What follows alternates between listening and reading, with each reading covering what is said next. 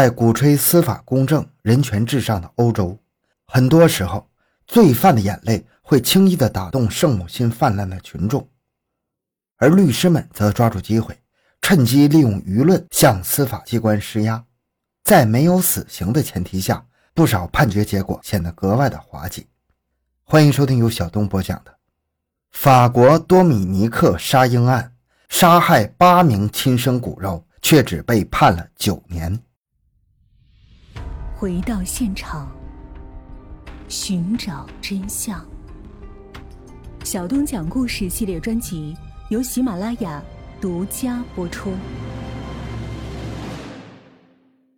位于里尔城附近的维莱欧泰尔特是法国北部的一个小村庄，村庄里一共有七百多位居民，人员流动非常小。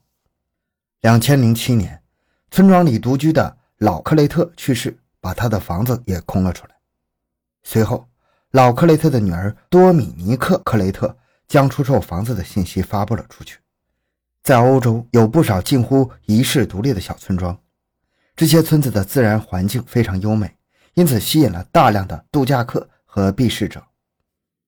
信息发布不久，立刻就有人买下了老克雷特的房子。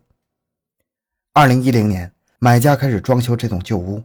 在修花园和水池的过程中，挖掘机意外地在院子里挖出了疑似人骨的骨头。司机马上报警，迅速赶来的警察在院子里挖出来两副完整的婴儿尸骨。意识到多年来平静祥和的小村庄有可能发生了严重的杀人案件之后，大批警力从里尔集结，迅速赶到了维莱欧泰尔特。不少村民也是第一次看到了警犬。警用机械和警用装备，在专业人士的努力下，又有六具婴儿尸骨也被挖出了。尸骨被毫无规则地埋在院子里，不过从包裹着的塑料袋和出土深度来看，应该是同一个人所为。毫无疑问，院子里原来的所有者自然成为了第一嫌疑人。不过，老克雷特已经去世了，警方只能将调查方向转移到老克雷特的亲人身上。老克雷特有五个女儿和一个儿子。不过，一些子女早就离开了维莱欧泰尔特了。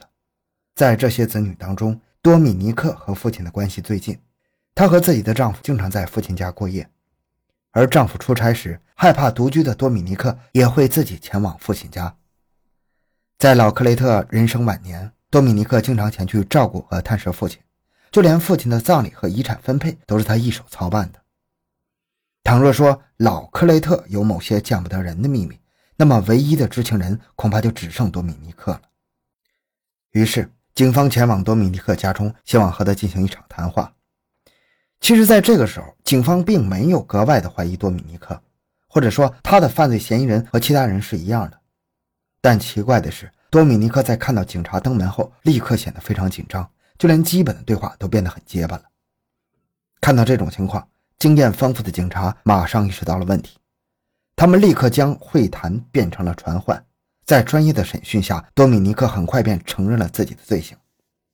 原来，这八具尸骨属于多米尼克的八个亲生骨肉，只不过这些可怜的孩子刚一出生就被他活活给勒死了，随后进行藏匿和埋尸。消息传出后，整个法国都震惊了，无数媒体蜂拥而至，试图挖掘案件背后的新闻。为了平息民众的质疑。里尔警方不得不公布一些隐情。按照多米尼克所说，他的人生充满了悲剧。从一降生，多米尼克的身材就比其他的心上人肥胖。成年之后，虽然身高只有一米五五，但是多米尼克的体重却一直在一百一到一百六十公斤浮动。肥胖的身形让小多米尼克遭到了许多的霸凌，一直到上学以后，他都是身边人的笑料。同学讥笑他的身材，导致他从来不参加集体活动。为了躲避同学，小多米尼克将自己关在父亲的农场里，全天候的守护在父亲身边，希望能得到保护。但事与愿违，据多米尼克供述，在与父亲二人独处的时候，老克雷特居然对自己起了邪念。从自己八岁开始，老克雷特就在农场强奸了自己，并且对此一发不可收拾。到了后来，这段关系变成了多米尼克的自愿性行为。这段乱伦关系持续到了成年以及婚后。面对警察，他甚至说：“爱父亲多于爱丈夫。从护理学校毕业之后，多米尼克就在杜埃医院担任护士助理，负责替行动不便的老年人进行清洗。由于工作认真负责，对老年人态度温和，再加上胖胖的外貌，显得非常的和蔼可亲。村庄里的人都说多米尼克是一个热心而且善良的好人，这让他的名声非常好。工作后不久，多米尼克认识了丈夫，两人结婚的第二年，多米尼克生下了自己的第一个孩子。不过，他却表示。正是这个孩子的诞生，让自己对医院产生了恐惧。据多米尼克称，在第一个女儿降生的时候，护士对他说：“下次来的时候别那么胖，真难弄。”正是这句话让多米尼克开始害怕医院，他甚至怀疑护士在接生的时候使用了暴力。只不过这种痛苦被生产带来的生理痛所掩盖。从此之后，他十分的厌恶生产。一九八九年。害怕肥胖和生产的多米尼克再次怀孕了。孩子生下来后，内心痛苦的多米尼克在家中用床单勒死了男婴，并装进事先准备好的塑料袋，藏在了老克雷特房子的阁楼上。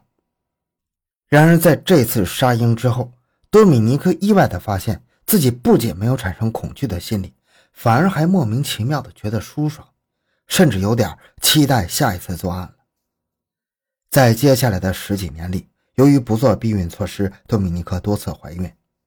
可悲的是，由于其体型过于肥胖，所以即便在即将临盆的时候，身边的人都看不出她是一位产妇。更巧合的是，多米尼克杀害的八名婴儿都是在自己丈夫出差时所生的，以至于除了医院的医生和护士之外，其他人根本不知道多米尼克生孩子的事情。每当多米尼克意识到自己怀孕，内心都会无法抑制的狂喜。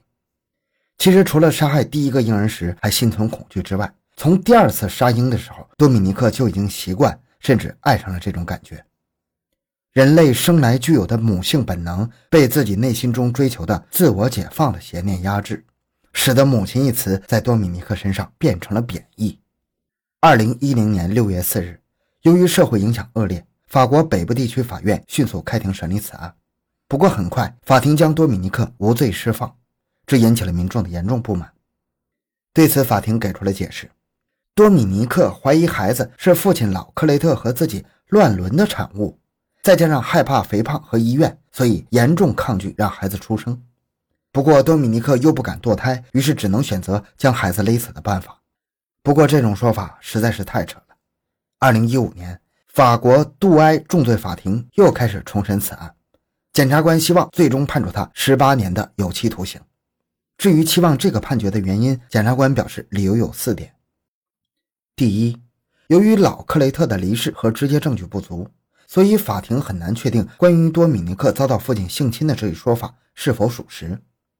而且根据 DNA 鉴定结果，多米尼克杀掉的八个孩子均是其丈夫的亲生孩子，没有一位符合乱伦产物的描述。第二，多米尼克无法提供充分的证据证明。第一次生产中，护士对其进行了语言侮辱和医疗暴力。相反，他在这十数年间曾多次在产科医院进行生产和治疗。第三，虽然多米尼克患有癫痫，但是他并未确诊无需负全部刑责的精神类疾病。第四，在多米尼克长女降生后的第一年，也就是1989年第一个孩子被勒死之前的时间里，多米尼克的第二个孩子也顺利出生了。这和他之前所谓的。畏惧生产的解释存在着巨大的差异。不过，多米尼克的律师恳求九人陪审团考虑到他关于对医生会产生恐惧的精神疾病，对他的量刑重新考虑。同时，这位律师还在场外煽动舆论攻势，大肆宣传疑似发生在多米尼克身上的乱伦、性侵、精神病、医疗暴力，以此博取民众的同情，倒逼法庭降低量刑标准。不难看出。围绕在多米尼克杀婴案中的争议点非常多，而且争议程度非常大。客观地说，一些供词恐怕有编造的嫌疑。倘若事实如此，这会导致多米尼克受害者可怜人的人设大打折扣。在剥去这个身份之后，那么一个杀害八名亲生子女的恶母又会受到何种惩罚呢？然而，在现在的欧洲，白左圣母的数量严重泛滥，他们热衷于从人性的角度去看待罪犯。将个人意愿凌驾于司法体系之上，于是无数人开始为多米尼克发声。他们甚至不去仔细思考法院中提出的疑点，而是不停地利用乱伦、性侵、精神病、医疗暴力去造势，努力地将多米尼克塑造成他们口中纯粹的受害者。这些人在法庭外奔走游行，为多米尼克争取减刑。身为母亲，丝毫没有尽到过母亲的责任和义务，犯下的罪行可以说是令人发指。虽然多米尼克的经历的确不幸，但是被他生下又杀死的婴儿又何其无辜呢？最终，在外界舆论的干扰下，多米尼克的刑期从原定的十八年被缩短到了九年。至此，欧洲白左们又可以忘情地庆祝一场新的胜利了。可是他们不会关心，这场所谓的胜利摧毁的是法国数百年来努力打造的司法信用和司法公正啊！好，这期案件讲到这里。小东的微博账号主播小东讲故事，感谢关注，咱们下期再见。